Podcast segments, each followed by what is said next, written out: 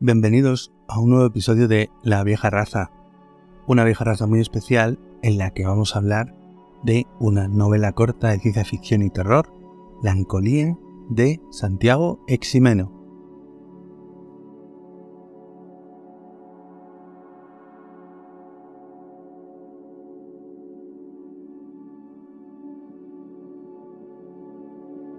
Santiago Eximeno es uno de los autores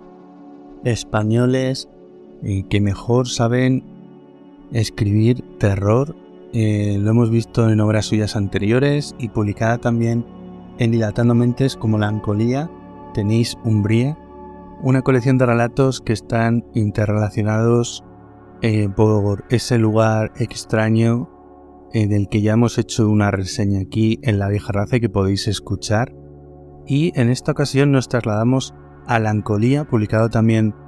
eh, por Dilatando Mentes, ya sabéis, José Ángel de Dios, Maite, su mujer, los dos son editores, en este caso con presentación de José Ramón Vázquez y eh, la cubierta es de Raúl Ruiz, aunque a mí la verdad es que la portada no me, no me dice mucho, la verdad. Al contrario que en otras ocasiones, que eh, la portada Dilatando Mentes la verdad es que nos transmite bastante el sentimiento del libro. Este libro es del mes de octubre, noviembre. Vamos a ver. ¿Cuándo se publicó? Octubre de 2022. Y bueno, eh, no es que haya tardado tanto en leerlo, sino que creo que lo pedí por diciembre, una cosa así. Y aunque los capítulos son bastante cortitos, muchos de ellos no tienen más de 6 o 10 páginas, la verdad es que lo que cuentan en cada uno de ellos es para reflexionar y no para, para por así decirlo, eh, pegarse una panzada a leer, porque eh, se trata de una historia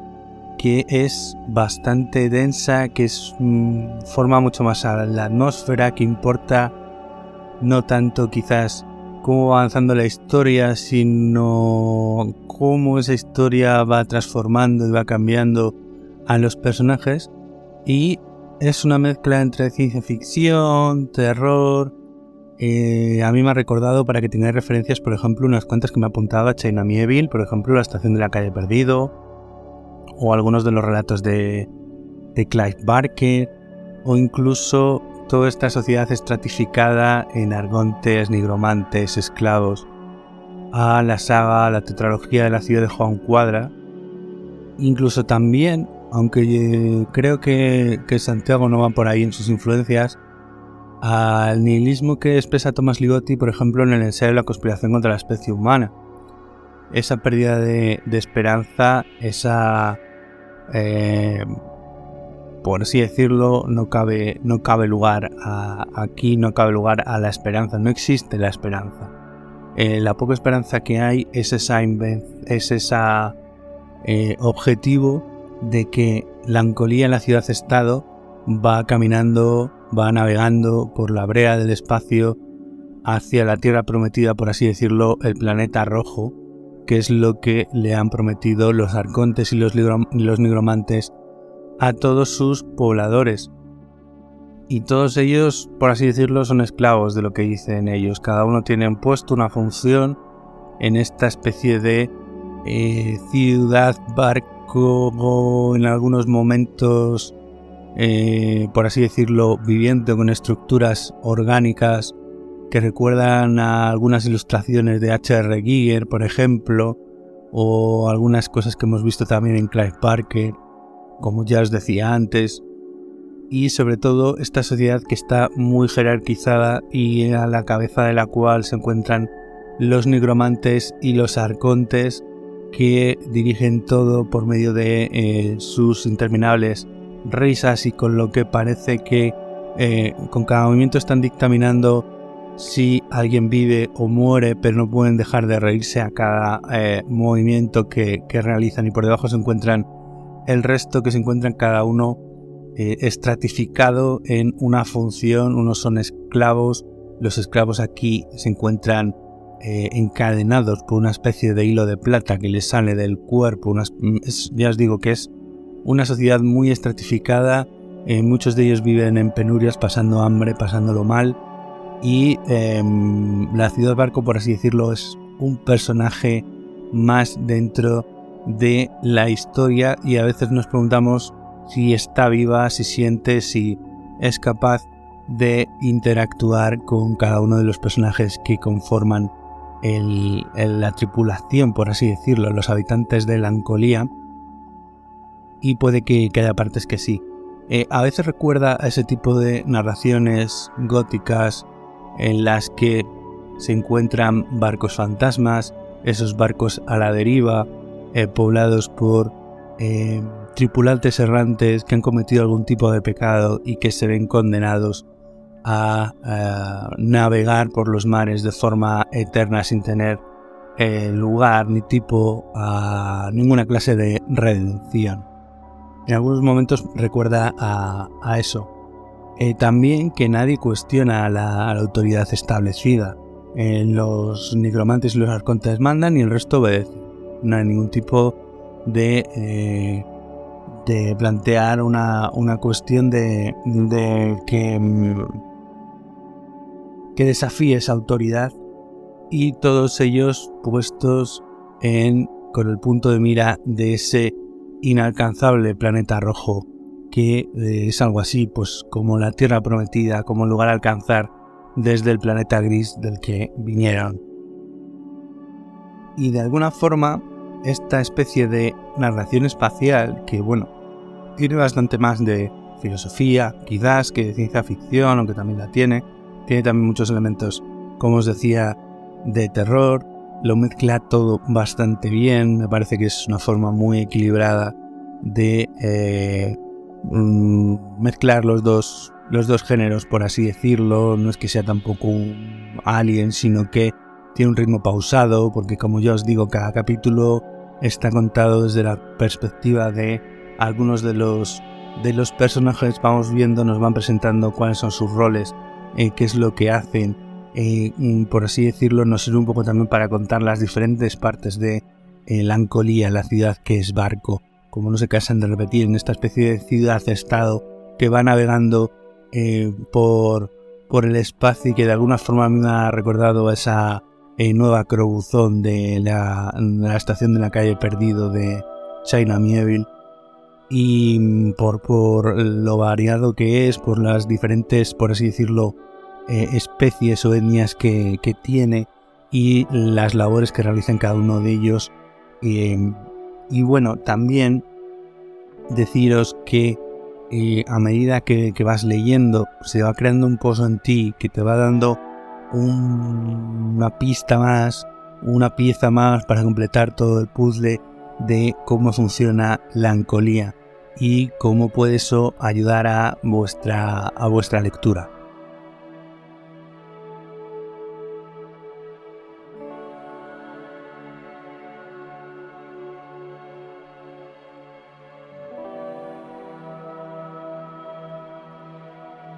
La Ancolía quizás sea una novela corta que no sea para, para todo el mundo. Ya os digo, no es una lectura que por ritmo ni por lo que nos cuenta sea para darte una panzada, sino que es más bien para leer un capítulo o dos, dejarlo reposar, volver al día siguiente y no, a pesar de que tiene 150 y pocas, 160 páginas, quiero recordar, pues em, por, por extensión se lee rápido pero quizás es mejor eh, irla eh, saboreando despacio para ir desgranando, para ir apreciando cada uno de los componentes que nos está eh, narrando Santiago Simeno en esta especie de fábula espacial que mezcla ciencia ficción y terror y que de alguna forma también podría ser una especie de retorcida alegoría de lo que es nuestra sociedad actual y, que quizás juega con eso y lo hace de una forma tan eh, excepcional que a lo mejor a muchos les puede pasar desapercibido y quedarse solo con la superficie porque también otra de las características de esta historia es que cuenta con muchas capas. Yo creo que diría que si la volviera a leer seguramente encontraría otros aspectos o otras texturas en, lo que iba leyendo eh, porque se van formando una sobre otra. Desde la parte más alta del barco empezamos hasta la cubierta.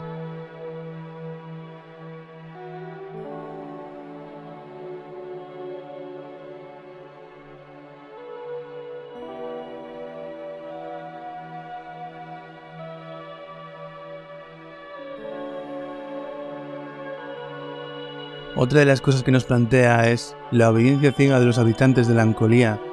que obedecen a arcontes y a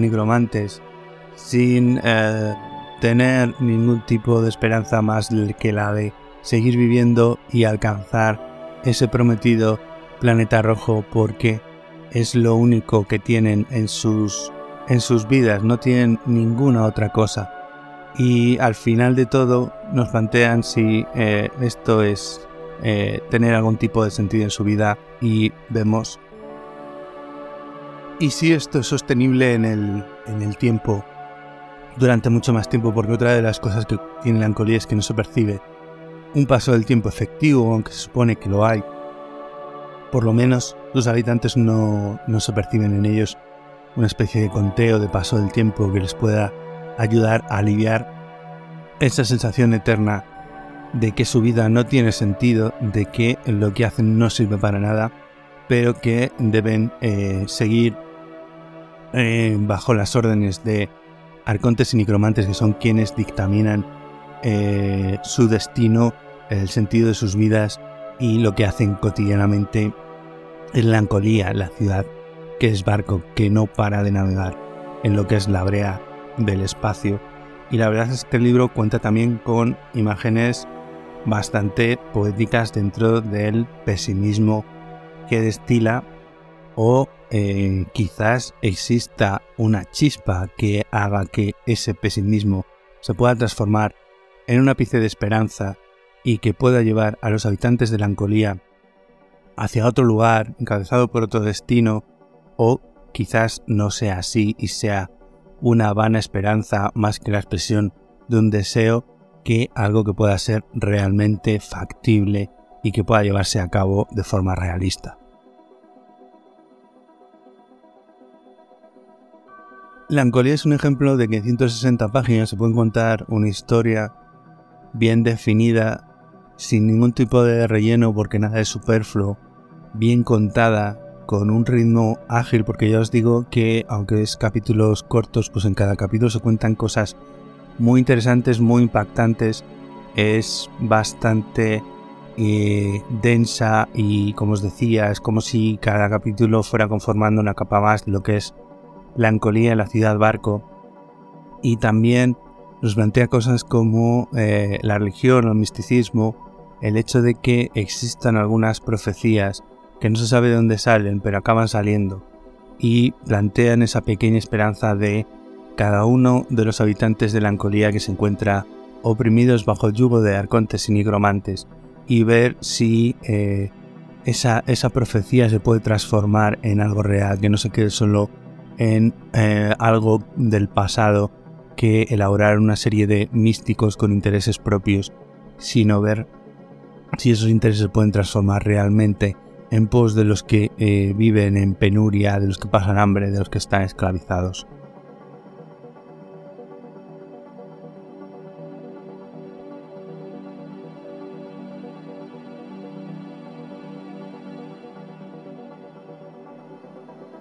Y a pesar de que se trata de una historia de género fantástico, de ciencia ficción, de terror, pues si coges todo lo que te va expresando Santi Ximeno en la historia y empiezas a pensar, a reflexionar un poco sobre, sobre ello, porque es una de las cosas más interesantes del libro y es que te invita a pensar, a reflexionar, lo extrapolas a nuestra sociedad actual, ¿no seremos nosotros los habitantes de la Ancolía que vamos en pos de ese eh, planeta rojo y que realmente lo que hacemos es subir sin esperanza en busca de una meta que no va a llevar nunca y que quizás deberíamos cambiar el rumbo y no hacer caso de quienes nos están oprimiendo, de quienes nos están limitando, de quienes nos están esclavizando. Pues yo también eso lo veo en el texto que nos ha dejado eh, Santiago Ximeno y que ya os digo, en 160 páginas se encuentran verdaderas joyas en el texto, deberéis darle una oportunidad. A mí me ha gustado mucho. creo que es uno de los mejores libros que yo he leído en lo que llevamos de, de año, de semestre, una cosa así. Y aunque he tardado un poco en leerlo, porque ya os digo, eh, con la cantidad de conceptos que expresa, con lo denso que es, eh, pues es un libro que hay que leer poco a poco a pesar de eh, lo cortito que, es en extensión. Pues La Ancolía de Santiago Ximeno es una recomendación muy agradable y como siempre nos habla de la calidad de los textos que nos traen la gente de Dilatando Mentes y por supuesto la edición como siempre, eh, es estupenda con, un, prólogo, eh, un postfacio con las influencias del autor, que todo esto, además me imagino, como casi todos, viene un QR con una lista de reproducción de música para que si quieres eh, acompañarla con, con lo que es la lectura del, del libro. Yo lo hice en varias ocasiones, pero con una lista de reproducción mía propia de un grupo que hace bandas sonoras así tipo atmosféricos que se llaman Cryo Chamber. Los podéis escuchar tanto en YouTube y en Spotify, aunque creo que en Spotify no tienen todo lo que, lo que tiene subido a YouTube. Echarle un vistazo porque a mí, para lecturas de este tipo, eh, densas, en las que te apetece sumergirte, en las que te apetece dejarte llevar, en las que te apetece viajar como es por el espacio, como es el caso de Lancolía, la ciudad que es barco, pues todas esas eh, músicas te, acompañan y te ayudan a eh, sumergirte, a tener una, experiencia más inmersiva todavía en lo que es la, lectura. Y en este caso, pues por mi parte fue de esta manera.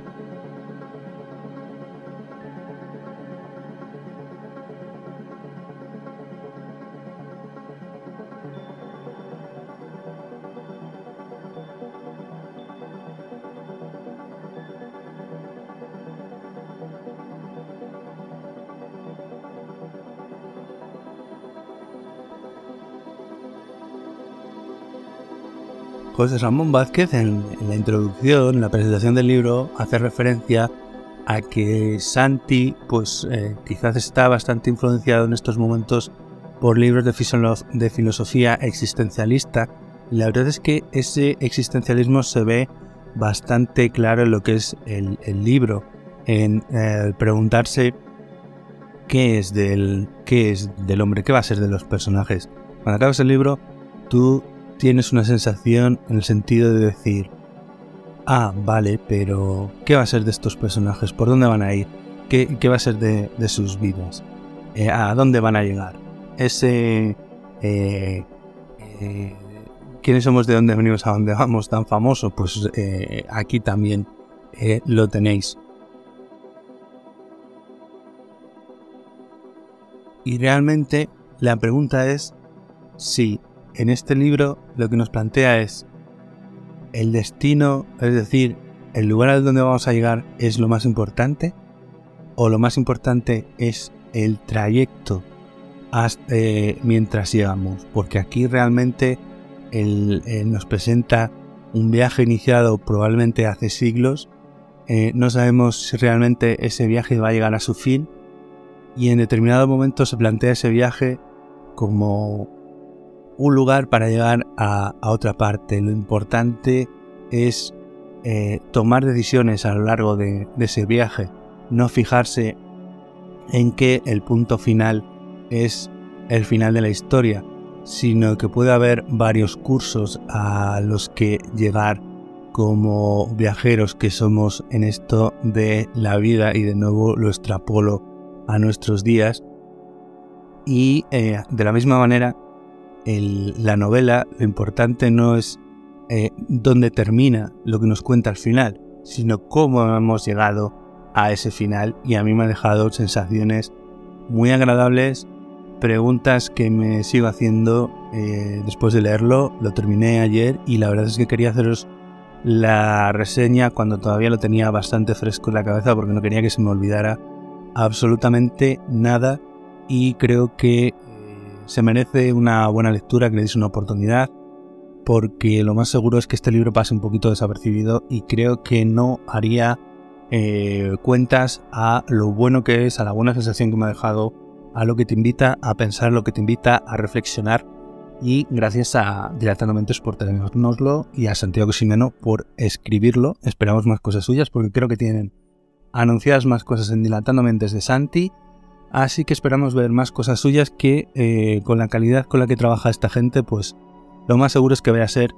un completo acierto y cualquier libro Dilatando Mentes eh, no te vas a equivocar porque tienen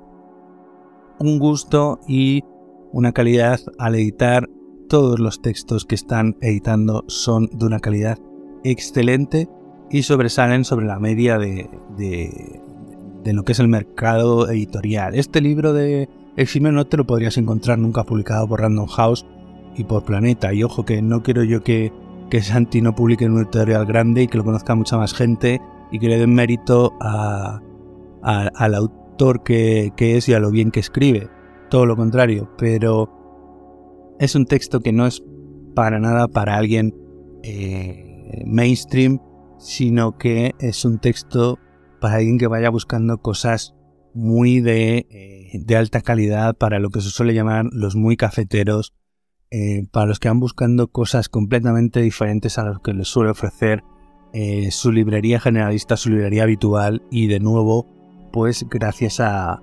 a esta gente que edita también, que tiene tan buena vista para este tipo de textos tan extraños y al mismo tiempo tan buenos, pues lo tenemos disponible. Ya os digo, La Ancolía de Santiago Ximeno. Lo más probable es que este libro sea de esos que pasado cierto tiempo me apetezca volver a leerlo y pegarle otro repaso y esta vez cogiendo notas o subrayando en el propio eh, libro cosas o volver sobre alguno de los episodios y eh, volverlo a leer entero porque ya os digo, merece muchísimo la pena. Lo repito de nuevo, La Ancolía de Santiago Eximeno. Esta es la reseña, este es el libro que os traía hoy en la vieja raza. Espero que me sigáis escuchando por ahí, lo podéis escuchar en Evox, en Spotify, en Podimo, en un montón de plataformas. Soy Alejandro Guardiola. Muy buenas noches.